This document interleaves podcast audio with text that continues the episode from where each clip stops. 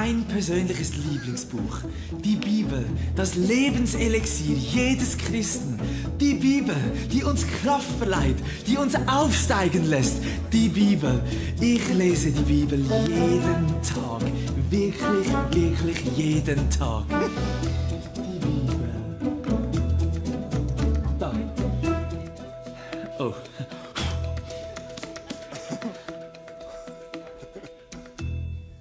Ja, also, wir starten in die Predigtserie Bibel lesen wie niemals zuvor. Und dort ist auch so der, der ähm, Ansatz ähm, für, dieses, äh, für diese ganze Serie, ist auch ein Buch, das hat der Leo Bigger geschrieben. Das ist jetzt ganz frisch raus, kannst du draußen am Mediastore lesen. Der hat irgendwie, ich glaube, 40 verschiedene Arten und Weisen, wie man Bibel lesen kann. Und wir haben gesagt, hey, lass uns das doch einfach auch als Anlass nutzen. Da werden wir nicht den Inhalt vom Buch predigen, aber wollen trotzdem einfach auch über die Bibel. Und dann ist es cool, wenn man drüber redet. Und dann haben wir auch so ein Buch, das neu rausgekommen ist. Und da kann man einfach das auch kaufen und schauen, hey, ähm, was gibt es da für Arten? Wie kann ich einfach das Bibel lesen? Auch ein bisschen aktiv, auch ein bisschen spannend, auch ein bisschen abwechslungsreich gestalten. Und vor allem, was unser Anliegen ist, ist wirklich Lust am Bibellesen zu kriegen. Ja? Ähm, und das ist ziemlich erschreckend, wenn man so ein bisschen in verschiedene Zahlen schaut, wie viele Menschen die Bibel lesen, beziehungsweise krass ist auch, wie viele Christen die Bibel lesen, beziehungsweise nicht die Bibel lesen. Und es ist wirklich äh, super, super spannend, das zu sehen. Und ähm, da ist irgendwie echt auch so unser Anliegen, so hey, wie können wir selber auch nochmal mehr eintreten und nochmal mehr wirklich auch die Bibel, das Wort Gottes, sowas nehmen und, und auch kennen. Und ein Vers, der mich irgendwie auch, auch bewegt und ähm, ich kann mal vorlesen, der steht in Amos, Kapitel 8, Vers 11 bis 12. Und da heißt es, die Zeit wird kommen, spricht Gott der Herr, da ich eine Hungersnot ins Land schicke. Aber nicht Hunger nach Brot und Durst nach Wasser, sondern den Hunger nach dem Wort des Herrn. Die Menschen werden in alle Himmelsrichtungen aufbrechen und das Wort des Herrn suchen. Sie werden hierhin und dorthin laufen doch sie werden es nicht finden. Und das finde ich so krass, dieser Vers, irgendwie, der bewegt mich irgendwie auch so krass, wo wir in den letzten, so im Jahresende viel über das ganze Thema Sehnsucht und Gottes Gegenwart geredet haben und so weiter. Und wo ich so merke, hey, ich, ich bete wirklich auch für sowas und wir beten für sowas, dass wirklich eine Zeit kommt, wo, wo Menschen einfach aufstehen werden und nach Gott Hunger haben und nach seinem Wort Hunger haben und dass Leute, und es gibt, gab es in der Kirchengeschichte verschiedenste Momente, wo einfach was, ne, was Erweckliches war, wo einfach plötzlich nachts sich äh, vor der Kirche, vom Kirchenplatz haben sich die Leute gesammelt, weil allen Leuten Gott im Schlaf begegnet ist und plötzlich standen die alle da und der Pfarrer war überfordert, weil der aus dem Bett geklingelt wurde, so, ähm, ja, hey, deine Kirche quasi, der ganze Platz ist voll, das sind alle Leute, die wollen alle äh, Gott kennenlernen. Sowas, ja, das ist wirklich so massive Dinge, haben wir schon vermehrt auch in der Kirchengeschichte gesehen. Und für mich ist auch dieser Vers so, dass ich sage, boah, ich, ich bete für so einen Hunger in unserem Land, dass Leute aufwachen werden, dass Leute suchen werden nach dem Wort Gottes. Aber das Problem ist, wie es hier ist, sie werden suchen, aber sie werden es nicht finden. Das ist wie eine Hungersnot, sie werden es suchen und nicht finden. Und für mich war dieser Vers so, ich wünsche mir, dass wir hier ein Ort sind, wo es Menschen finden werden dass wir ein Ort sind, wo Leute, wenn es so weit kommt, dass Menschen suchen nach Gott, dass du ready bist, Menschen Gott zu geben. Menschen vom Wort Gottes zu erzählen. Dass wir nicht warten, ah cool, wir haben eine Kirche, da kannst du mitkommen, sondern dass hier ein Ort ist, wo du zugerüstet wirst, mündig zu sein, fähig zu sein, wirklich das Wort Gottes weiterzugeben, wo du weißt, okay, wenn ich Menschen über die Bibel Themen fragen, Fragen fragen, ja, dass du Bescheid weißt dass du weißt, wie führe ich jemanden zu Jesus und so weiter. Das ist so, so, so wichtig. Das ist, und, und das ist so was, wo ich sage, wow, hey, wenn Leute diesen Hunger haben in diesem Land, dann lass uns bereit sein, lass uns vorbereiten dafür, dass wir diesem Hunger begegnen können. Und jetzt ist halt so die Sache, weil ich sehe, dass ganz viele super Respekt haben äh, vor der Bibel weil es so ein großes Buch und es ist so dick und dann so versteht man es vielleicht nicht und man hört immer wieder irgendwelche Verse mal rausgepickt und denkt so, wie sollen irgendwelche, dann, dann sieht man so ein paar die, die, die krassen Leute, hört man Bernhard Knies an, seine Bible Study und denkt so, wie soll ich jemals das, was er weiß, wissen, dann lasse ich es doch besser ganz. Oder man denkt, ja, okay, was ist der David dort predigt, wie soll ich sowas jemals rausfinden? Ah komm, ich habe so Respekt vor, ich muss es doch gar nicht anfangen. Und da ist wie so ein Respekt da, so eine Angst davor oder so eine, so eine Distanz zur Bibel, ähm, wo ich so merke, unser Anliegen ist wirklich, dass wir diese, diese Distanz ein bisschen auf, wirklich wegbrechen und sagen, hey, lass uns mal runterbrechen und sehen, wie realistisch es ist, dass wir und dass du wirklich deine Bibel kennst. So und ähm, ja, also, also einfach mal kurz auch so zum Verständnis. Die Bibel laut einmal durchzulesen braucht 90 Stunden. Also die Hörbibel, die geht 90 Stunden sozusagen, ja. Wenn du die Bibel einmal laut durchliest, wäre es 90 Stunden. Wenn du das mal überlegst, das wären, ähm, ja, wenn du das mal runterbrichst auf einen Film, der hat zwei Stunden ungefähr, oder? Das heißt, es sind ungefähr 45 Filme im Jahr, oder? Wenn du sagst, okay, diese, auf diese 45 Filme würde ich jetzt mal verzichten, diese 45 mal zwei Stunden, in der Zeit hättest du die ganze Bibel durchgelesen. Oder sag mal, nicht mal in einem Jahr, sondern mal in drei Jahre. Das, ja, so das heißt, jeden, jedes Jahr mal auf zwölf Filme ungefähr zu verzichten, ja, ah, dann hättest du es in vier Jahren mal durch. Ja, und das ist einfach so, das ist so krass, wenn man das mal runterbricht, so, wow, das ist ja gar nicht so schwer, einmal die Bibel gelesen zu haben. Und was ich, was ich bei allen Leuten sehe, so was die eigentlich die Bibel verstehen, ist, ähm, jeder, der sie eigentlich wirklich versteht, hat sie auch mal gelesen.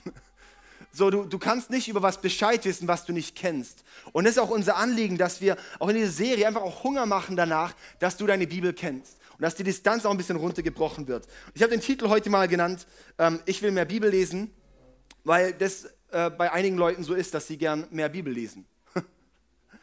Ja, also viele Leute haben den Wunsch, mehr Bibel zu lesen. Weil die Frage so, wer möchte mehr Bibel lesen? Also ich möchte mehr Bibel lesen, sowas. Ja, ich will mehr Bibel lesen. Das ich möchte meine Bibel noch besser kennen. Ich habe sie schon ein paar Mal und ich habe, ja, ich, aber, aber ich will sie viel besser. Wenn ich dann Bernhard zum Beispiel sehe oder wie Bernhard die Bibel kennt, da bin ich halt wirklich so, wow, shit, ich weiß ja gar nichts. Sowas, ja, ich möchte, aber mich reizt sowas an. Ich möchte, ich möchte meine Bibel besser kennen. Ich möchte wissen, was, was ist Gottes Wort. Und das Krasse ist, ähm, frag Leute, Bernhard, wie oft hast du schon die Bibel gelesen zum Beispiel? Schon auch ein paar Mal wahrscheinlich sowas, ja, in Summe. Ja. Ähm, wurde sie schon langweilig? genau. Die Bibel wurde nicht langweilig. Und wenn du mit Leuten redest, die die, die Bibel richtig krass kennen, die werden immer hungriger, weil, sie, weil, weil je mehr du davon kennst, umso hungriger wirst du noch danach. Das ist, das ist das Krasse, das zu sehen. Je mehr du die Bibel kennst, umso mehr merkst du, was da eigentlich drin ist. Je besser du sie kennst, umso mehr merkst du, was für ein, Gold, was für ein Goldschatz es ist. Ja? Und ähm, genau, ich möchte jetzt heute, heute ein bisschen, äh, eigentlich drei Aspekte ein bisschen beleuchten. Das eine ist, ich möchte mal so eine kurze Einführung machen, was ist eigentlich die Bibel, dass wir mal wissen, über was wir reden. Dann werde ich äh, so im, im, nächsten Schritt ein bisschen, was macht die Bibel eigentlich mit mir? Und dann im letzten Schritt so ganz konkret, was mache ich mit der Bibel? Okay? Also, dass wir einfach kurz wissen, was wir, wo wir heute reingehen.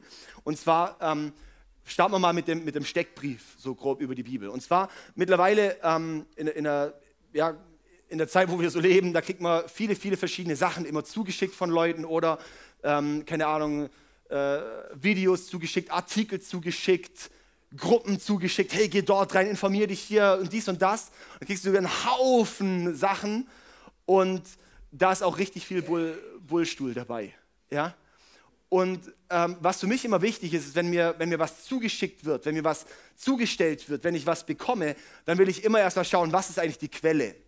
Also woher nehmen, was sind das für Leute? Ist es seriöse Person oder nicht? Oder ist es einfach irgendein komische, was auch immer, ist irgendwas komisches, sowas? Was ist die, äh, keine Ahnung, woher werden die Dinge finanziert? Woher sozusagen einfach solche Dinge auch anzuschauen, was steckt dort für ein, für ein Ding dahinter? Ist es, ist es seriös, ist es nicht seriös? Wer ist der Autor? Wer, was ist der Hintergrund vom Autor? Wie ist sein Denksystem und so weiter? Solche Dinge möchte ich wissen, bevor ich sage, ich möchte, ich, ich nehme das gleich für wahr oder nicht. Oder? Wisst ihr, wie ich meine, oder? Ja? Und genauso, glaube ich, ist es auch ganz gut, wenn wir mal ein bisschen auch mal in die Bibel schauen und mal verstehen, so, okay, was ist eigentlich, äh, was steckt eigentlich hinter der Bibel? Kann ich der Bibel überhaupt vertrauen? Warum, warum ist die Bibel so, so ein Ding, wo man, ist die überhaupt wichtig? Und ich glaube, wenn wir, wenn wir sehen, wow, krass, die Bibel ist ja gar nicht mal so blöd, ja, und wenn wir mal verstehen, was dahinter steckt, dann glaube ich, erweckt es doch bei uns nochmal mehr so ein, okay, wow, hey, die Bibel, die möchte ich wirklich auch kennenlernen, okay? Und ähm, darum mal, mal grob so, Bibel, das Wort Bibel, also für uns auch mal zum Verständnis, das Wort Bibel kommt aus dem Griechischen von, von äh, äh, Biblia und Biblia heißt eigentlich nur Bücher und zwar ähm, kommt es aus der Stadt, so aus der griechischen Stadt äh, Biblos, ja, und das war das Zentrum für die Produktion von Büchern. Also das ist eigentlich sozusagen, heißt die Bibel einfach nur Bücher und zwar haben die ersten Christen, haben ähm, die Bücher, die sie hatten, für ihre Gottesdienste, haben sie einfach Biblia genannt. Also es waren ja die verschiedenen Schriften, es waren die verschiedenen Schreiben, da hatten sie von Paulus was, da hatten sie dann vom, vom Petrus was, da hatten sie die verschiedenen Schriften und das haben sie einfach zusammen, haben sie das quasi Biblia genannt, einfach die Bücher. Und da heißt die Bibel das Wort Bibel. Ja? Und ähm, die Bibel hat 66 Bücher drinnen, also Bibel ist ja ein Buch, aber es hat 66 Bücher, 39 im Alten Testament und 27 im Neuen Testament. Das ist ungefähr so eine Aufteilung hier. Genau, ja, so circa Neues Testament ist ein bisschen kleiner, und das Alte Testament ist ein bisschen länger. Und ähm, Testament ist, kommt aus dem Latein. Ich möchte uns kurz einfach mal, dass wir, vielleicht für manche alte Hasen ist super langweilig, für welche, die keine alten Hasen sind, kann es ganz interessant sein, okay? Ja? Ähm, Testament, also wir haben ja das Alte Testament und Neues Testament und Testament heißt einfach im Lateinischen Bündnis. Ja? Bündnis. Und zwar ähm, im Alten Testament sozusagen geht es um die alten Bündnisse. Da hat Gott Bündnisse mit verschiedenen Leuten gemacht, mit Noah, Abraham, David und so weiter. Und es sind die alten Bündnisse. Und da gibt es dann eine Verheißung, dass es mal einen neuen Bund geben wird. In Jeremia 31, 31 ist so, wo, wo Gott ankündigt, hey, es wird ein neuer Bund es wird ein neuer Bund kommen, den Gott mit den Menschen machen wird. Und es ist dann das neue Testament, der neue Bund. Und das ist das, was Jesus für uns getan hat. Ja? Und da heißt es eben auch, ähm, 2. Korinther 3, Vers, Vers 14, wo es dann eben auch heißt, ähm, alte, der alte Bund wird immer unaufgedeckt bleiben, bis wir den neuen Bund verstehen. Also wie immer mit einer Decke sein, bis, bis wir durch Jesus, durch die Linse von Jesus das anschauen können. Also die, das Alte Testament, sozusagen, dass wir das auch immer durch die Linse von Jesus schauen. Darum ist auch alles, was im Alten Testament, im Alten Bund, ist immer eine Hindeutung auf Jesus hin. Und darum ist es so krass, was man dann dort auch entdecken kann. Und darum auch ist es wichtig, nicht nur das Neue Testament zu lesen, sondern auch das Alte. Weil auch erst durchs Alte bekommt es neue Bedeutung und so weiter. Ja, die, es geht um die Bündnisse. Dann äh, zur Sprache. Das Alte Testament wurde auf Hebräisch geschrieben, zum Großteil. Das war ähm, die Umgangssprache einfach in Israel. Und äh, dann sind so ein paar Teile Aramäisch, das ist sozusagen dieselbe Schrift, ähm, ein bisschen andere Sprache so, ja.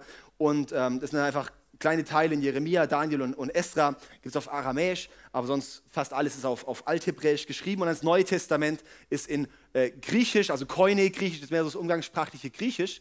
Und zwar wurde dann so, ähm, zur Zeit von Alexander dem Großen, wurde das Griechisch zur, zur, ähm, quasi zur Sprache im Mittelmeerraum. Und dann hat sich das dort nämlich auch verändert, auch dort in Israel hat man dann auch, auch äh, das dann gesprochen und so weiter, ja. Und ähm, Genau, das heißt, darum ist das Neue Testament auch auf, auf Griechisch geschrieben. Okay? Ich habe uns hier ein paar Sachen dabei. Wer Lust hat, kann nachher mal reinschauen. Ich habe zum Beispiel hier auch eine hebräische Bibel dabei. Ja, ähm, genau, schöne, schöne Zeichen. Wer will, kann die mal ein bisschen lesen. Und dann habe ich auch das griechische Neue Testament dabei. Ist auch interessant. Genau, einmal wer, wer Lust hat, ich habe gedacht, ich bringe mal ein bisschen eine Kollektion von Bibeln so heute mit. Der, wer will, kann nachher ein bisschen stöbern. Okay, ähm, dann ist die Bibel, äh, wurde verfasst und zwar im Zeitraum, in einer, in einer Zeitspanne von 1600 Jahren. Also über eine recht krasse Zeitspanne ist die Bibel eigentlich dann am Ende verfasst worden. Und zwar von 1400 vor Christus bis 100 nach Christus. Also es war eine echt lange Zeitspanne, sozusagen, ja, wo das dann, wo das dann richtig ähm, ver verfasst wurde, wo das zusammengeschrieben wurde. Ähm, also die ältesten Texte sind circa 3400 Jahre alt. Das ist schon echt alt, ja. Und ähm, von wem wurde das geschrieben? Das hat ja nicht Gott handschriftlich geschrieben und dann hier ist das Buch. Ja? Und das ist ja das, was dann Leute manchmal angreifen. Ist so, oh ja, okay, das hat ja nicht Gott selber geschrieben, sondern die haben ja Menschen geschrieben, die ja fehlbar sind. Und es ist jetzt wichtig, dass wir das mal anschauen, warum ähm, ist es trotzdem Gottes Wort, obwohl es Menschen geschrieben haben. Und ähm, zwar, die Bibel hat über 40 Autoren, also über 40 Leute haben an diesen 66 Büchern geschrieben. Und das ist massiv, weil das ja über eine Zeitspanne von den 1600 Jahren ist. Und das Krasse ist, dass es trotzdem diesen krassen roten Faden hat über Jahrtausende und über so viele Autoren hinweg. Also das alleine mal zu schaffen, ist schon brutal. Schon das ist eigentlich so ein Ding der Unmöglichkeit für Menschen, wenn wir mal ehrlich sind. Ja? Und da diesen roten Faden zu haben. Das Alte Testament haben vor allem, ähm, keine Ahnung, zum Beispiel Mose, auch verschiedene Priester oder Gelehrte haben Teile geschrieben. Und im Neuen Testament waren es hauptsächlich dann die Apostel. Und ähm, da lagen dann die verschiedenen Schriften vor. Das Alte Testament war schon im Judentum ja äh, die Tora sozusagen, ja, da hat man schon die, die, die, die Schriften. Und im, ähm, und, und Neue Testament waren dann einfach verschiedene Schriften. Da war es dann nicht so leicht, die dann später zusammenzupacken und dann sozusagen das Alte Testament und das Neue Testament zusammenzubringen. Das nennt man den, den Kanon. Das wurde 325 nach Christus, also erst 300 Jahre sozusagen nach Jesus, so, ja, wurde erst eigentlich die Bibel, wie wir sie haben, zusammengestellt. Also das hat 300 Jahre gedauert. Und das ist so, das, wo dann, wo dann Leute so anzweifeln und sagen, okay, warum sollte ich dem jetzt vertrauen, weil so viel Zeit ähm, wie ist denn das? Und es ist dann wichtig, dass wir da einfach ein bisschen, bisschen hinschauen, weil das wurde bei einem, bei einem, beim Konzil von Nicea wurde das dann sozusagen definiert, weil es waren auch verschiedene Schriften sozusagen in Auswahl. Und dann haben dort die Kirchenväter, wo ich glaube, dass es wirklich geistgefüllte Leute waren. Und die haben dann über eine längere Zeit haben die geprüft und haben geschaut und haben gesehen, okay, was ist, ähm, was ist wirklich das, wo, ähm, wo wirklich Gottes Handschrift drauf ist und was sind einfach menschliche Schriften. Und dann kam man am Ende, hat man das dann sozusagen so zusammengebracht, das Alte und das Neue Testament, die 27 Bücher im NT und die ähm, 39 im AT. Und ähm, da haben wir heute zum Beispiel auch Apokryphen. Apokryphen sind Schriften, die waren damals in der Auswahl, aber sind sozusagen, haben es nicht reingeschafft ähm, Apokryphen, das kennen wir zum Beispiel auch aus, aus, der katholischen Bibel, aus der Einheitsübersetzung, die haben die Apokryphen hinten dran. Das sind dann Schriften, zum Beispiel das Buch Henoch oder es gibt auch neutestamentliche ähm, Apokryphen und so weiter, aber wo einfach auch so auch Konsens war bei den, bei den, bei, sag ich mal, den ersten Christen, war ein Konsens, dass das zwar gute, ich würde sagen, wie für uns heute Sekundärliteratur ist, aber nicht das Wort Gottes. Also, und das finde ich, kann man sich richtig gut vorstellen, weil wie viele geniale christliche Bücher haben wir heute vorliegen. Brutal viel gute. Bei manchen würde ich sagen, hey, das ist so gut, das könnte man gerade noch als einen weiteren Brief in die Bibel packen.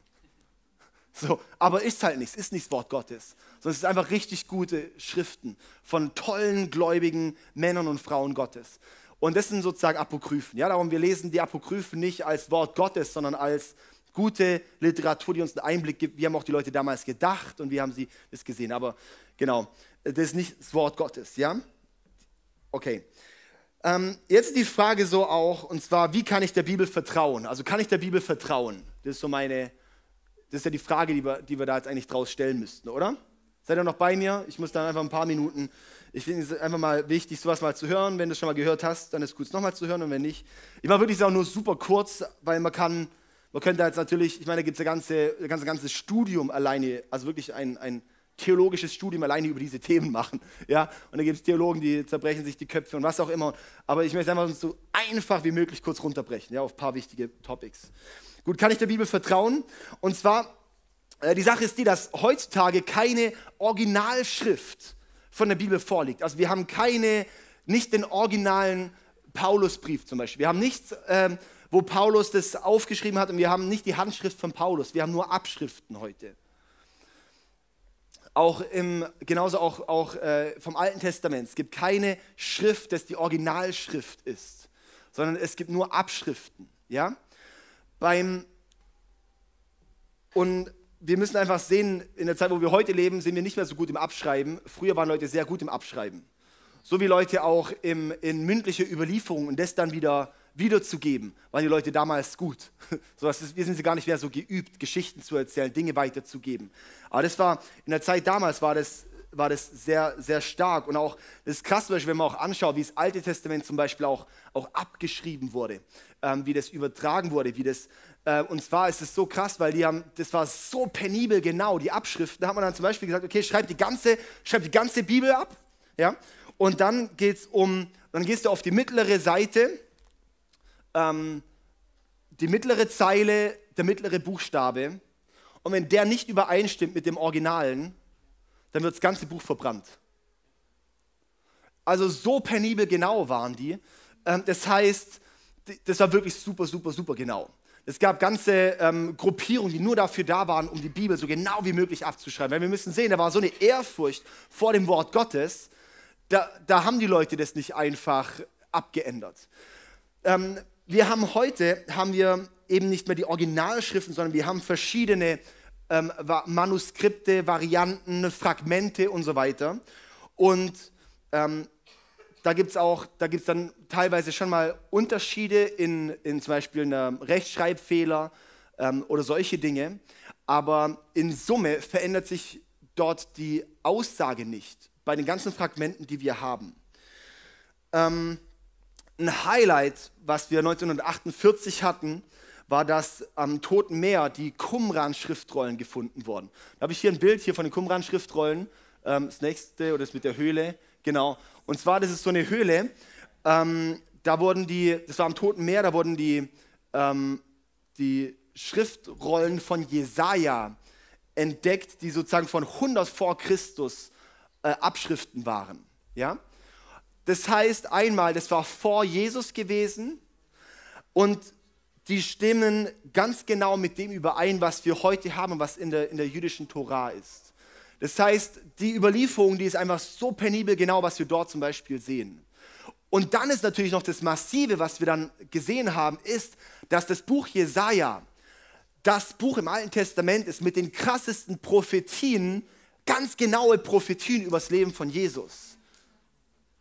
Und am Anfang haben dann, haben, haben dann Theologen, sowas, die eigentlich dagegen waren, ein bisschen, dass Prophetien so genau sein können, haben angezeigt, oder Schriftforscher und so weiter, haben, ange, haben angezeigt und gesagt, hey, das, das kann nicht sein, dass es von vor Christus ist, es muss irgendwie gefälscht worden sein, auf dass es so alt aussieht, dass es so früh war. Und haben aber wirklich rausgefunden, nee, das ist tatsächlich von vor Christus. Und haben gesagt, es kann nicht sein, dass Prophetien so akkurat genau sind, ähm, dass das mit Jesus seinem Leben so genau übereinstimmt. Und da hat einfach Gott wie der Menschheit einen Kuss gegeben 1948, als ähm, irgendein Hirtenjunge in der Höhle ähm, diese, diese Schriftrollen gefunden hat. Das heißt, wenn wir das schon mal dort sehen, hey, das, ist, das, das Alte Testament ist schon seit Jahrtausenden auch im Judentum unumstritten und liegt heute genauso vor, wie es wirklich äh, quasi gema gemacht wurde, sowas, ja. Und und dann zum Neuen Testament. Das Neue Testament ist das bestbezeugte Buch in der Antike. Und ich möchte uns mal kurz das so zeigen hier mit diesem Bild. Ähm, und zwar, wer glaubt alles, äh, dass es so die Geschichten, die man so von Cäsar rein historisch kennt, wahrscheinlich schon so, ja, Cäsar, gab es den überhaupt? Ja, okay, gut. Also das sind auf jeden Fall hier, das sind so die, die bekanntesten und die bestbelegtesten antiken Schriften, die uns heute vorliegen. Zum Beispiel hier ähm, Cäsars Gallischer Krieg zum Beispiel, ja. Das wurde verfasst um 58 bis 50 vor Christus. Ja? Ähm, die älteste Abschrift ist 900 Jahre nach Christus. Das heißt 950 Jahre Abstand, zu dem es eigentlich vorgefallen ist. Also sind fast 1000 Jahre Abstand von dem, dass es wirklich war und die älteste Abschrift, die wir heute haben. Okay? Und davon gibt es nur neun bis zehn Abschriften und wir glauben denen. Und dann gibt es das Neue Testament. Das wurde von 40 bis 100 nach Christus ist es passiert, es ist äh, verfasst worden. Die älteste Abschrift ist 130 nach Christus, vollständige Manuskripte waren 350 nach Christus. Das heißt 30 bis 310 Jahre Abstand zwischen dem, wann es verfasst wurde und wann wir die Abschriften heute haben. Okay? Und davon gibt es über 5000 griechische, über 10.000 lateinische und 9300 andere Abschriften. Und da wagt noch jemand anzuzweifeln, dass wir dem glauben können, was dort steht.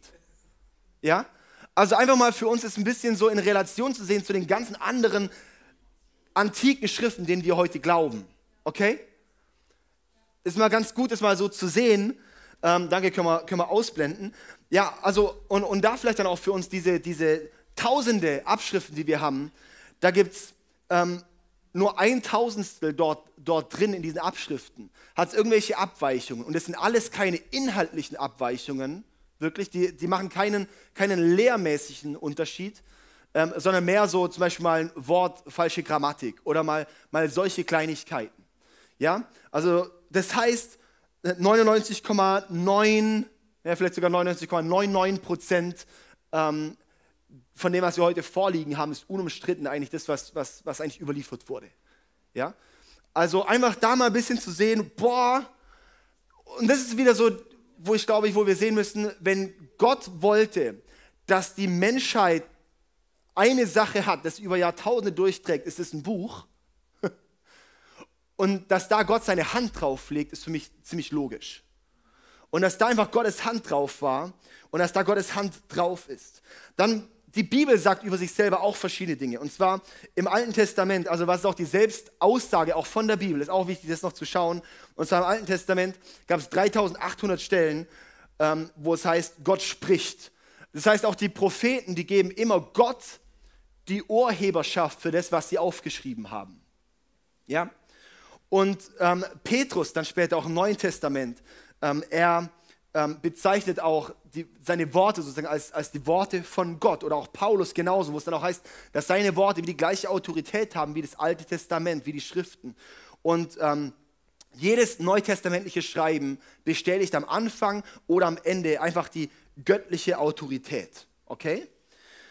Also, und dann, jetzt das war ein bisschen so ein, so ein Blog, dass wir immer mal ein bisschen mal einen Hintergrund haben zur Bibel. Und zwar in 2 Timotheus 3, Vers 16 bis 17 heißt es, die ganze Schrift ist von Gottes Geist eingegeben und kann uns lehren, was wahr ist und uns erkennen lassen. Also die ganze Schrift ist von Gottes Geist eingegeben. Die ganze Schrift ist von Gottes Geist eingegeben und kann uns lehren, was wahr ist und uns erkennen lassen, wo Schuld in unserem Leben ist. Sie weist uns zurecht und erzieht uns dazu, Gottes Willen zu tun.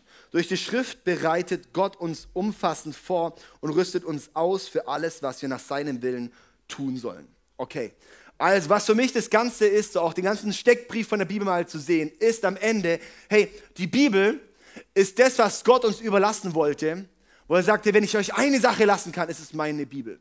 Das sind meine Worte. Das ist wie mein, wo ich aufgeschrieben habe, alles, was, was wichtig ist, wie ihr heute lebt, was, ist, was, was ihr braucht, um in Beziehung mit mir zu laufen, das steht dort drin. Es steht nicht alles in der Bibel, was wir wissen wollen. Es stehen nicht alle Fragen geklärt in der Bibel. Aber alles, wo Gott gesagt hat, das ist wichtig, das steht drin. Ja? Und das heißt, die Bibel ist das, was, was Gott uns über die Jahrtausende sozusagen den Menschen geben wollte. Und ähm, ich finde es immer krass zu sehen, so Geschichten von, von verfolgten Christen. Also wir haben hier so ein Overflow, ich habe hier nur ein paar von meinen Bibeln. Ich habe zwei Regale voll mit Bibeln und das ist einfach hier so Teil der Bibeln. Und äh, wir haben so einen Overflow von Bibeln und mit App kannst du auf Bibel zugreifen und so weiter. Und ähm, wir haben zum Beispiel als ICF, wir spenden äh, monatlich an Open Doors, das ist so eine, so eine Organisation für verfolgte Christen. Und wenn man dort teilweise Berichte liest von, von, von verfolgten Christen in Ländern, wo wirklich sterben für ihren Glauben, da gibt es welche, die werden, äh, habe ich eine Geschichte gelesen von einem, der, der, wurde, der wurde quasi ähm, mitgenommen, er hat gerade noch so ein paar Seiten rausreißen können und die sich, bevor er in sein Konzentrationslager kam, hat er die sich noch anal einführen können, dass er, weil das wurde dann nicht untersucht, dass wenn er dort im, äh, dort im Gefängnis war, dass er ein paar Seiten Wort Gottes hatte zum Lesen. Das ist so, das ist so, oh Mann, hey, und wir haben hier Bibel und lesen sie nicht. Und der ist das Einzige, was er noch mitnimmt in Knast, ist noch ein paar Seiten Bibel in seinem Arsch. Das ist schon echt krass, gell? Und boah, Mann, irgendwie sowas, das, das, das, das bewegt mich sowas, wo ich denke, Mann, was, was haben wir teilweise nicht für einen Schatz gesehen, was Gott eigentlich dort reingelegt hat. Und ähm, ja, da ist so ein bisschen die Frage, oder? Wenn Gott ein Buch geschrieben hat, warum lesen wir es nicht? Also wenn Gott ein Buch geschrieben hat, warum lesen wir es nicht? Und ich glaube, es ist einmal natürlich, wir wir haben diesen Respekt, aber ich glaube, den Respekt verlieren wir, indem wir einfach anfangen. Also dieses, dieses Respekt, oh, ich, wo soll ich anfangen? Ich fange am besten gar nicht an. Das ist wie so die, ähm, die, die, die Maus vor der Schlange oder keine Ahnung, wenn man so krass im, im Übergewicht ist, denkt man, jetzt muss ich auch keine Diäten mehr anfangen, das bringt ja eh nichts. So, ja, das ist so dieses, dieses drüber. Und ich glaube, wir dürfen es runterbrechen, kleine Scheibchen für uns. Und dass das ein mega wichtiger Punkt ist. Viele sagen, ja Gott, ich, ich höre dich nicht. Ja, dann lies sein Wort, da spricht er zu dir. Gott, ich verstehe dich nicht. Dann lies die Bibel, da verstehen wir Gott drin. Oh Gott, ich kenne deinen Willen nicht. Dann lass uns die Bibel lesen, weil da drin lernen wir Gottes Willen kennen. Ja, so, ähm, dass wir auch mal verstehen wirklich, was, was steckt da, da dahinter. Und jetzt ist ich möchte uns einmal ein paar Verse noch bringen, sowas, was macht die Bibel eigentlich mit mir? Was macht die Bibel mit dir? Was ist, wenn ich die Bibel lese? Warum soll ich überhaupt die Bibel lesen? Weil es geht nicht nur darum, dass ich die Bibel halt kenne, sondern dass ich, dass ich nicht nur, sage ich mal, weiß, was das Wort Gottes sagt, sondern dass ich zu dem werde, was das Wort Gottes sagt. Das ist die Kraft auch im Wort Gottes, dass es uns verändert. Und da habe ich uns ein paar Verse, und zwar ähm, das einmal Johannes 17, Vers 17. Dort heißt es, reinige sie und heilige sie, indem du sie deine Worte der Wahrheit lehrst. Also, wir werden gereinigt und geheiligt, indem wir die Worte der Wahrheit, die Worte, das Wort Gottes, es, es macht was mit uns, wenn wir die Bibel lesen. Es macht was mit uns. In Hebräer 4, Vers 12 heißt es, das Wort Gottes ist lebendig und wirksam. Es ist schärfer als das schärfste Schwert und durchdringt unsere innersten Gedanken und Wünsche. Es deckt auf, wer wir wirklich sind und macht unser Herz vor Gott offenbar. Das macht das Wort Gottes. Das Wort Gottes ist lebendig und wirksam. Und es gibt auch Momente, wo ich, da merke ich, wie es wirksam ist. Und es gibt Momente, wo es halt nicht so wirksam ist. Es gibt auch verschiedene Stellen, wo es in der Bibel immer wieder auch so heißt, so dass, dass das Wort Gottes, ähm, dass wir das Wort Gottes wie essen sollen, dass wie die Nahrung ist, oder? So das Brot. So, ähm, und ähm, genauso ist es auch mit dem Essen. Nicht alles ist immer ein Luxusmeal, wo ich völlig abgehe, wie geil das jetzt gerade ist. Manchmal ist es einfach nur Nahrungsaufnahme. Gestern Abend habe ich gedacht, Sarah war irgendwie unterwegs bei, bei der ähm, Verwandtschaft und und ich habe gestern Abend gedacht, boah, komm, was esse ich? Boah, kein Bock zum Kochen und so. Das habe ich einfach Reiswaffeln und Thunfisch. Einfach, einfach Thunfisch auf Reiswaffeln. Ja. Und genau, habe da irgendwie so eine Dose Thunfisch gegessen und es war so, ha ja, kannst machen. Ein paar Eiweiß war super. War es nicht Gourmet-Essen, ja? Genau, aber dann einen Tag vorher war ich dafür im Irish Pub und ja, so war super. Ähm, also es gibt wie verschiedene Zeiten auch von Nahrungsaufnahme. Manchmal ist es wirklich einfach Gourmet und manchmal ist es einfach nur Nahrungsaufnahme. Manchmal ist Bibellesen einfach nur, ich tue es, weil ich es brauche und ich spüre nichts, ich fühle nichts, ich merke keine Veränderung, irgendwas. Aber in einem anderen Moment, es macht was mit mir. Und es ist einfach so cool, das zu wissen, hey, einfach mit dem Essen, wir essen einfach. Und nicht nur einmal die Woche und nicht nur einmal im Monat und nicht nur, wenn ich sonntags in der Predigt ein paar Verse höre, sondern ich brauche das. Das ist wie meine Nahrung. Ja? Okay, Matthäus 22, Vers 29 sagt Jesus, Jesus erwiderte, ihr irrt euch, weil ihr die Schrift nicht kennt und auch nicht die Macht Gottes. Finde ich auch so einen coolen Vers, sowas. Hey, wir irren uns. Und auch in der Zeit heute, wo wir sind, alter Schwede, ey, wie sich Leute, also es kippt schon brutal viel mega komisch, sowas, gell? Und, und natürlich, weil viele, selbst Christen, kennen die Bibel nicht mehr.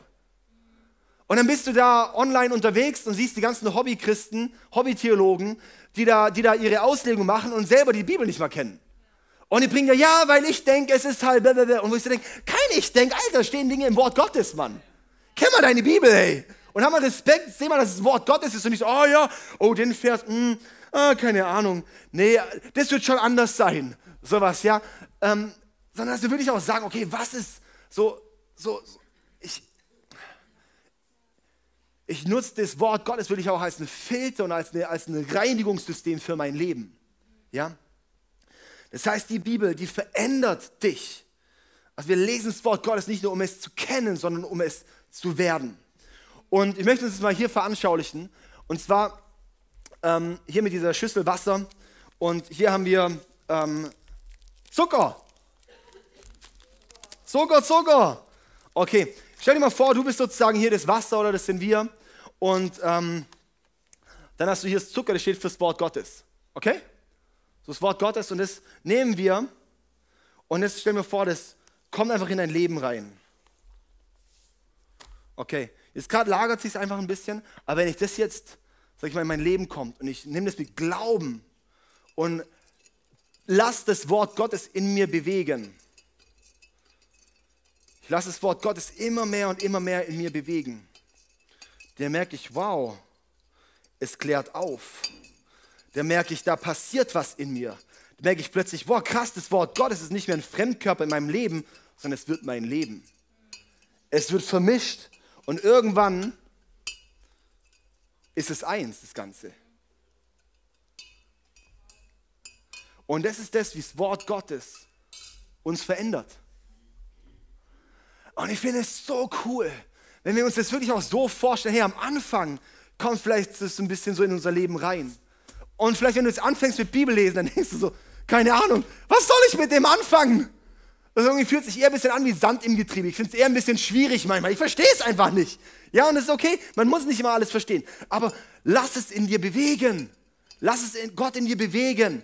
Und dann mehr und mehr und mehr und mehr wird es sich lösen und wird es eins werden mit deinem Leben. Hey, und das ist genau das, was wir in diesen ganzen Versen sehen, dass es unser Leben verändert. Es versüßt unser Leben. Es macht unser Leben zu dem, es verändert unser Leben. Das ist nicht einfach nur noch Wasser, du kannst es jetzt trinken. Ich muss mal probieren, wie das eigentlich schmeckt so. Boah, eigentlich geil. Boah. Boah. Das Zeug trinken wir jeden, keine Ahnung. Also, lassen wir es. Das ist aber echt lecker. Hm. Also, in Johannes 6, Vers 63 heißt es, es ist der Geist, der lebendig macht. Das Fleisch hat keine Macht. Die Worte aber, die ich euch gesagt habe, sind Geist und Leben. Es ist der Geist, der lebendig macht. Das Fleisch hat keine Macht. Die Worte aber, die ich euch gesagt habe, sind Geist und Leben. Das heißt, das Wort Gottes ist Geist und Leben. Es ist lebendig. Es ist nicht einfach nur ein Buch. Und das ist wichtig. Darum habe ich auch den Steckbrief, dass wenn wir die Bibel lesen, dass ich nicht denke, es ist einfach ein historisches Buch. Also die Bibel ist nicht einfach ein Buch, wie halt alle anderen Bücher, die wir halt so lesen. Es ist nicht einfach ein Buch, das einfach von Menschen geschrieben wurde und halt die etwas über Gott schreiben. Es ist nicht ein Buch von Leuten, die über einfach, einfach von ihrer Gottesbeziehung berichten oder über Gott was schreiben, sondern es ist das Wort Gottes, das heißt, es ist lebendig und es ist Geist. Das heißt, da ist was Lebendiges dran, es verändert mich. Wenn ich es lese und auch wenn ich es nicht spüre, passiert etwas mit mir. Passiert etwas in mir. Es verändert mich. Es ist lebendig. Und darum ist es auch so wichtig, dass wir auch durchhalten durch die Momente, wenn ich mal nicht so Bock habe. Weil ich sage, wenn ich glaube, dass es Leben und Geist ist, dann wird es mich verändern, auch wenn ich es gerade nicht voll fühle. Und wir müssen eh wegkommen von diesem, ich muss es immer voll fühlen. Und ich muss immer krass, wow, mindblowing, ist nicht immer alles nur mindblowing. Aber es wird immer mehr mindblowing, so mehr wir es lesen. Und ich finde es immer cool, ich habe jetzt schon ein paar Mal in der Bibel hier von vorne bis hinten und ähm, ich finde es so krass, weil jedes Mal, ich streiche immer an, bei mir wird es irgendwann ziemlich ghetto mit dem Anstreichen, aber ähm, ich finde es so cool, weil jedes Mal streiche ich wieder andere Sachen an, denkst du, warum habe ich das letzte Mal nicht angestrichen? Das finde ich voll krass. Und es ist genau, das ist Leben und das Wort Gottes ist lebendig. Es ist lebendig, weil es lebt. Es ist, es ist nicht einfach nur ein Buch. Da steckt was drin, da steckt mehr drin. Und darum ist jedes Mal, wenn wir es lesen, passiert was. Ich denke immer so, wenn ich am Jahresanfang wieder so erste Mose anfange, ich immer so, oh nee, erste Mose kann ich doch echt mal, kann ich doch echt mal überspringen. So, wer kennt es auch? ja, voll. Oh, erste Mose, nicht wieder erste Mose, komm, ich fange irgendwo anders an. Ähm, und auch jedes Mal denkst du wieder, oh krass, so war das? Ja, das, da passiert was in uns.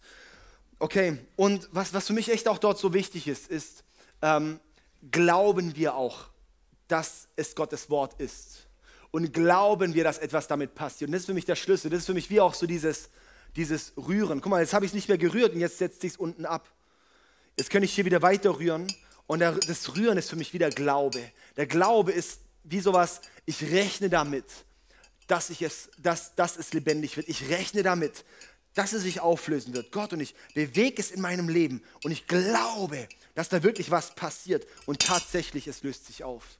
Und das ist der Schlüssel, warum das Wort Gottes ohne Glaube nicht die Entfaltung bringt. Darum gibt es Theologen, Professoren, was auch immer, die kennen das Wort Gottes, aber glauben ihm nicht und darum ist kein Leben da drin.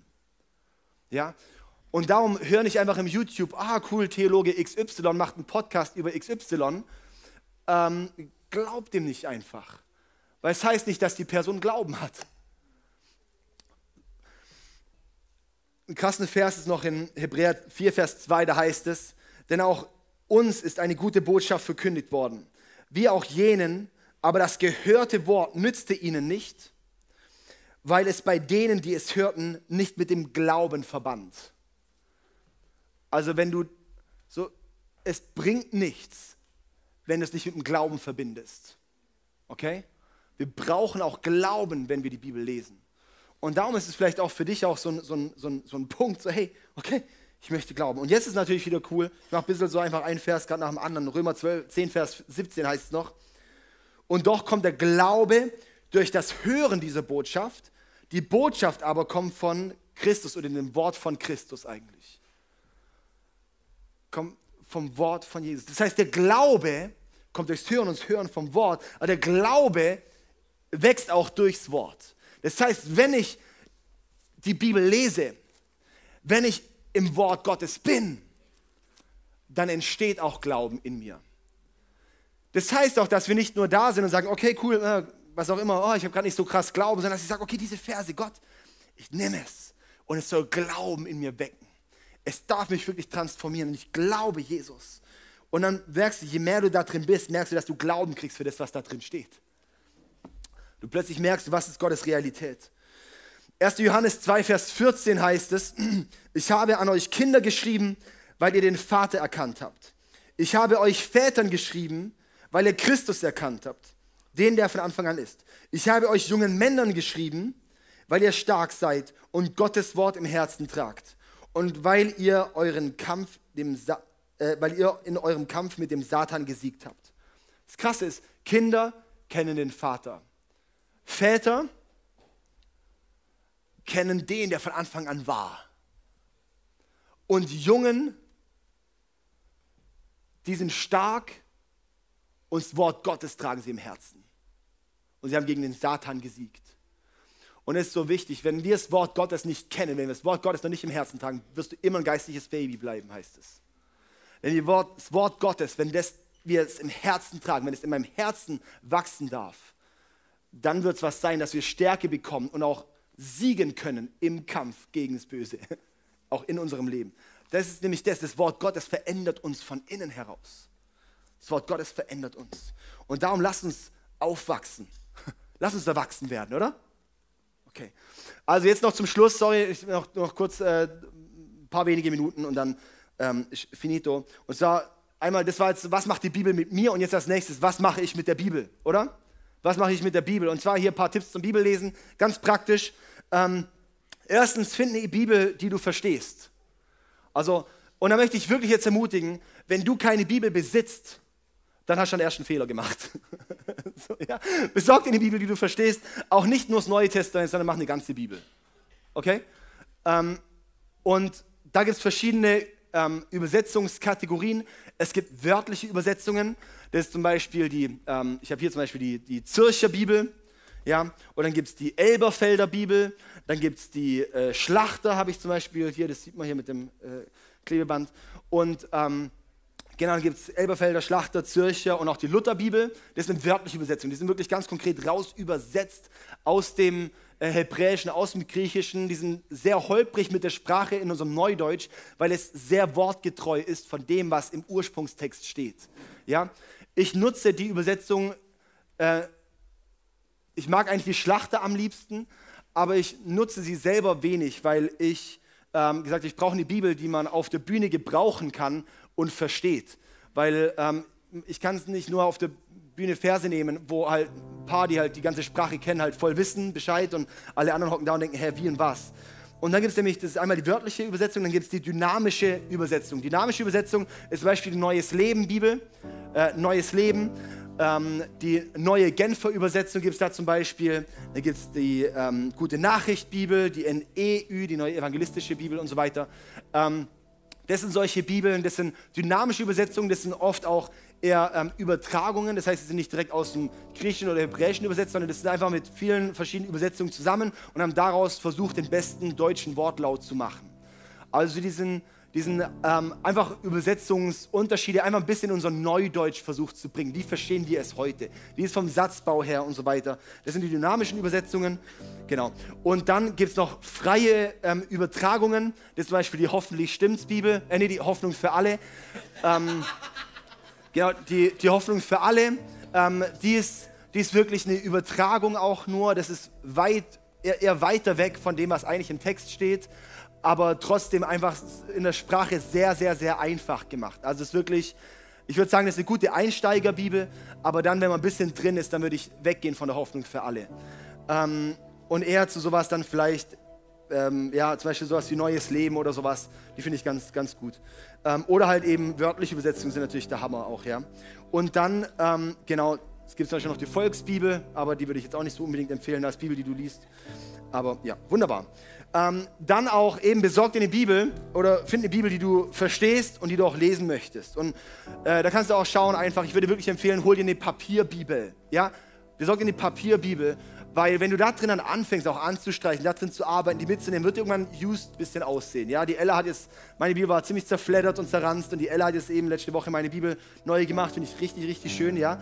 Und ähm, genau das, das Coole ist, wenn du einfach, das wird wie so ein Teil von dir auch, deine Bibel.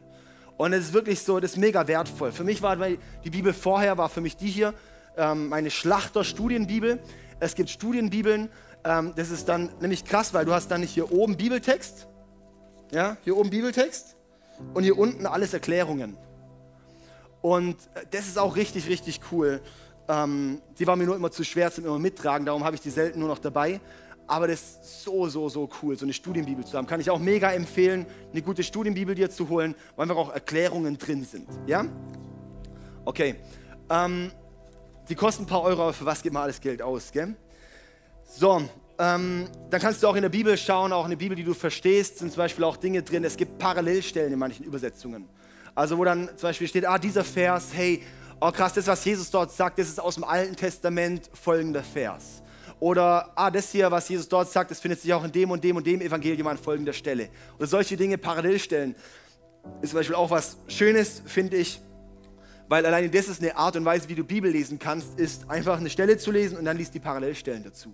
Und dann forsch weiter. Das ist wie so, du kommst, gehst von, wie so eine Schnitzeljagd. Du gehst von Verweis zu Verweis zu Verweis.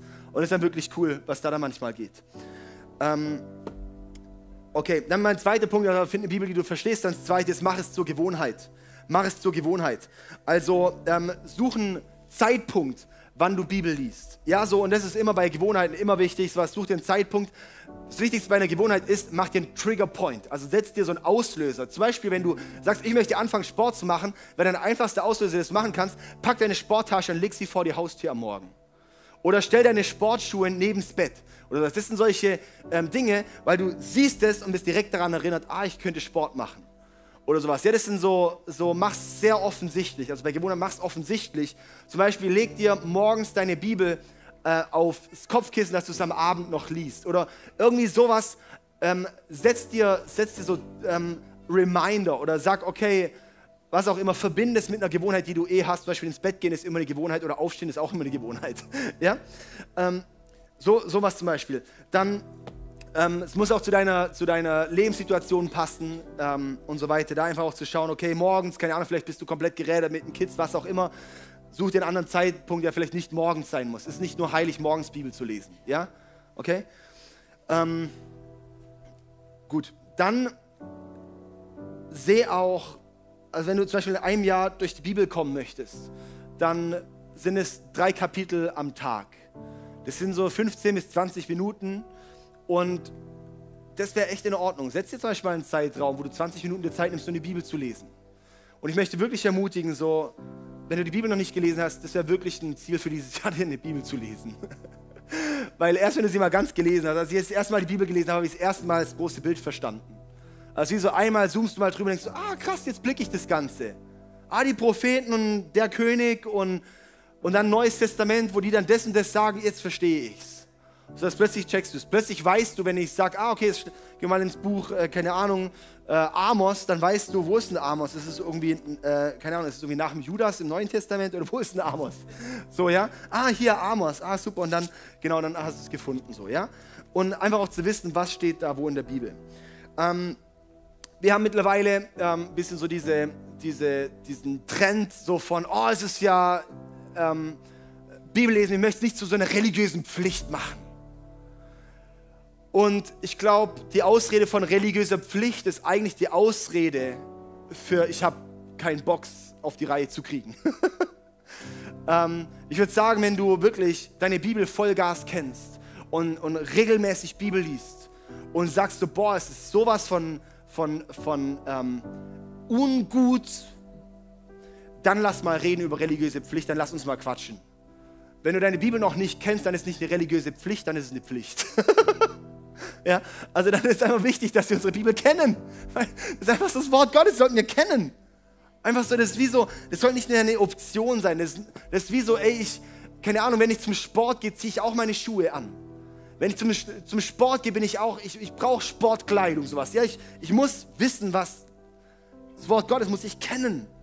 Sowas, ja. Ähm, und genauso auch wieder beim Sport. Und ich finde das Beispiel immer so gut, weil es bei allen wichtigen Gewohnheiten eigentlich so ist, ist, ähm, wenn man es nicht macht, hat man oft keinen Bock drauf und wenn man es macht, hat man Bock drauf. Ja, also ich finde es Schwierigste, jetzt wo ich so oft krank war im letzten Jahr, jedes Mal, ich war immer gut im Flow und dann immer danach und ich habe mich nicht mehr hochgekriegt, nicht mehr motiviert gekriegt zum Sport machen. Oder nach dem Lockdown, wie viele Leute einfach nicht mehr, nicht mehr ins Fitnessstudio gegangen sind und so weiter. Und, und eher so, weil du kriegst dich nicht mehr aufgerafft. Aber wenn du mal anfängst, dann kommst du wieder in Flow und dann ist es viel leichter. Darum, lass, darum ist für mich echt so, dass die Gewohnheit, Start in die Gewohnheit ist, fang einfach an. Lies die Bibel. Also lies, lies halt einfach die Bibel. Sowas, ja? Wo kannst du anfangen? Keine Ahnung, wenn es dir brutal schwer, wenn du ganz, ganz neu bist, kannst du schon im Neuen Testament anfangen. Ähm, vielleicht ist es aber auch cool, einfach die Bibel von vorne anzufangen. Sowas, ja? Und dann ist immer wichtig, ähm, hab auch eine Small Group, mit der du unterwegs bist. Sowas, wo du auch mal Fragen stellen kannst, wo du begleiten kannst. Und ähm, Genau, wir werden, wir werden äh, nicht diese Woche, aber nächste Woche werden wir auch äh, äh, als Church zusammen äh, fasten eine Woche. Und wer Lust hat, kann einfach mit einsteigen. Ja, und wir werden auch im Telegram-Kanal da auch ein bisschen noch Dinge schicken, so auch ein paar Infos und so weiter, wie und was und Fasten und so weiter. Und ähm, vielleicht ist die Woche vom Fasten für dich ein Anreiz, mal die Bibel mal jeden Tag zu lesen. Eine Woche mal jeden Tag Bibel lesen wäre doch schon mal ein cooles ähm, Fastenprogramm für dich, oder? Und dann mal zu schauen, gib ihm eine Chance und schau, was mit dir passiert. Bei mir hat es angefangen, als dann ein, und das ist ja mein, mein, mein Changing Point. Ähm, mir fiel es immer mega schwer, die Bibel zu lesen. Dann hat ein Freund mal gesagt, David, ähm, so die ganzen Predigten und so Heftchen, die du liest, wo dann so Verse erklärt werden und so weiter, das ist gut. Also wie wenn du einen Trailer siehst von einem Film. Um den ganzen Film zu sehen, musst du die Bibel lesen. Und deshalb bei mir so, okay, das möchte ich. Und dann habe ich angefangen, einfach Matthäus Evangelium habe ich einfach angefangen zu lesen und anzustreichen. Und ab dort lese ich Bibel. sowas. Und dann war ich 16 oder sowas, glaube ich, oder 17, 16. Ähm, aber das ist wirklich, das möchte ich echt dir, dir empfehlen. Fang an. Und dann das dritte ist, werde aktiv, werde aktiv. Ja, werde aktiv bedeutet auch, du kannst verschiedene Methoden haben. Streich an. Also mach irgendwas währenddessen. Streich an. So, es findet irgendwie ein Farbsystem, red in einer Small Group, was für ein Farbsystem die anderen nutzen. Ähm, geh den Querverweisen nach, mach einen Bibelleseplan, schau parallel noch die Einheiten von Bernhard an zur Bible Study, die wir Ende Januar wieder starten werden ähm, oder die wir äh, letztes Jahr aufgenommen haben, schau die letzten noch an und so weiter, ja. Ähm, du kannst Verse nehmen, dann wo du merkst, boah, bei dem Vers, da bewegt es gerade was in mir, bleib bei dem Vers stehen, bete darüber, meditiere darüber, bete darüber und so weiter. Und dann der vierte Punkt ist noch, bleib dran und lass es in dir arbeiten. Ja, bleib, äh, oder lass die Bibel an dir arbeiten. Also einfach so das, genau, hier das hier wollen wir sehen, dass Gott in uns es einfach bewegt. Okay, dass wir die Sache bewegen und bewegen und dann werden wir sehen, wie es Teil von uns wird. Punkt. So. Jetzt können wir aufstehen, die Band kann vorkommen, wir beten jetzt noch zusammen und machen Schluss. Okay, super. Ja, Jesus, ich danke dir jetzt echt mega ähm, für dein Wort, Jesus. Und wir, wir beten, ah, Jesus, wir wollen wirklich nochmal ganz neu auch dein Wort schätzen lernen. Und dein Wort, wirklich, dass es, dass es eins wird mit uns, Jesus. Dass wir auch eins werden mit dem Wort Gottes. Oh Herr, und ich, ich bete echt, dass, dass, dass bei uns jetzt wie so was ausgelöst wird, so ein Hunger, so ein, so ein Glauben, so eine Sehnsucht, so eine Leidenschaft dafür, dich besser kennenzulernen und wirklich in dein Wort einzusteigen und dich zu kennen, Jesus. Und wirklich auch, dass wir sehen, darin steckt so viel Veränderung. Jesus, dass wir in der Zeit, wo wir sind, wo Leute einfach viel, viel ver, ver, ver, verblendet werden, Jesus, dass wir fest in deinem Wort sind und wissen, was du sagst. Und ich, ja, bete jetzt auch, dass, dass wirklich dir die Gunst auch in diesem Monat liegt, eine Gewohnheit zu starten. Und Gewohnheit ist was Gutes, weil es wird, es wird zu einem gesunden Automatismus. Und ich bete, dass wirklich zu, sowas, zu so einem gesunden Automatismus wird. Wir sagen, ja, und wir, wir wachsen in der Bibel. Ich lese Bibel, es ist für mich normal, so wie wenn ich morgens sage, ich muss halt, ich, ich, ich gehe nicht aus dem Haus ohne Zähne putzen.